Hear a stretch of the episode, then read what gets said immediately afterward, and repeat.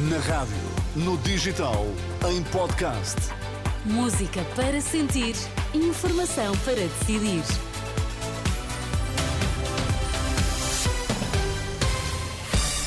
Pedro Queiro, vamos às notícias em destaque.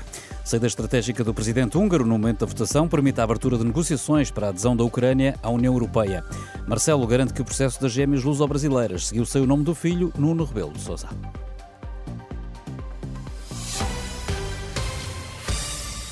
Mesmo com a Hungria a torcer o nariz, o Conselho Europeu decidiu dar luz verde às negociações formais de adesão da Ucrânia e também da Moldova à União Europeia.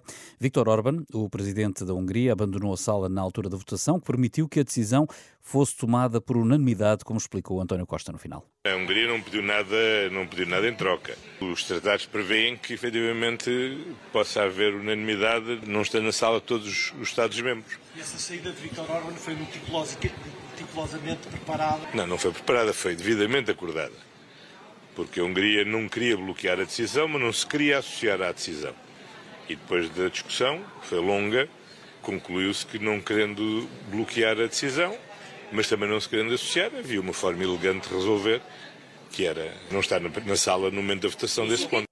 Através das redes sociais, Charles Michel, presidente do Conselho Europeu, disse ser um sinal claro de esperança para estes países e também para o continente europeu. O presidente da Ucrânia, por seu lado, também reagiu. Zelensky diz que se trata de uma vitória para a Ucrânia e para toda a Europa. Por cá, Marcelo Rebelo de Sousa garante que o processo das gêmeas luso-brasileiras seguiu para o gabinete do primeiro-ministro sem qualquer referência ao apelido Rebelo de Sousa. O presidente da República voltou a ser questionado sobre a polémica e remeteu para o chefe da Casa Civil a conclusão inicial de que as gêmeas não teriam prioridade no tratamento no nosso país.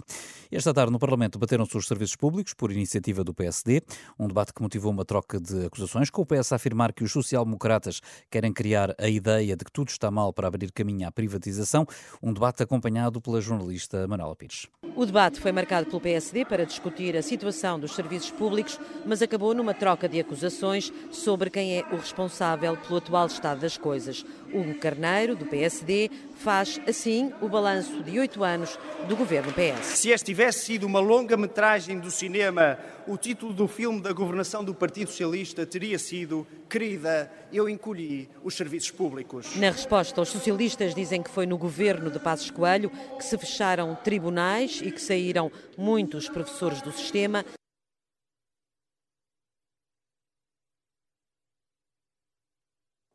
Um debate aceso no Parlamento em causa no atual estado dos eh, serviços públicos.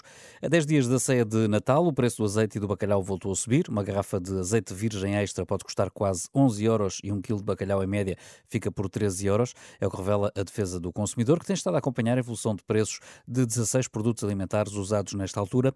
Pelas contas da DECO, o cabaz da Consoada pode este ano ficar pelo menos 5 euros mais caro do que no ano passado. No futebol em Alvalade, vitória do Sporting frente aos austecos do Sturm Graz por 3-0, golos de Jóqueres e um bis de Gonçalo Inácio. Os Leões já tinham garantido a presença na fase seguinte da Liga Europa.